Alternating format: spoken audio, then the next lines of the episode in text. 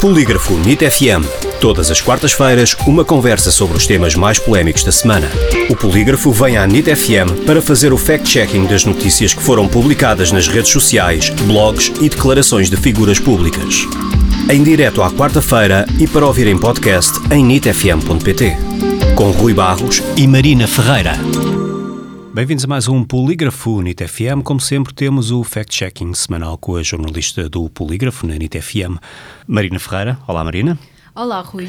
Hoje começamos com as casas de volutas e a possibilidade do Estado trazê-las para o mercado do arrendamento de forma coerciva e que tem estado no centro do debate sobre as medidas governamentais para a habitação.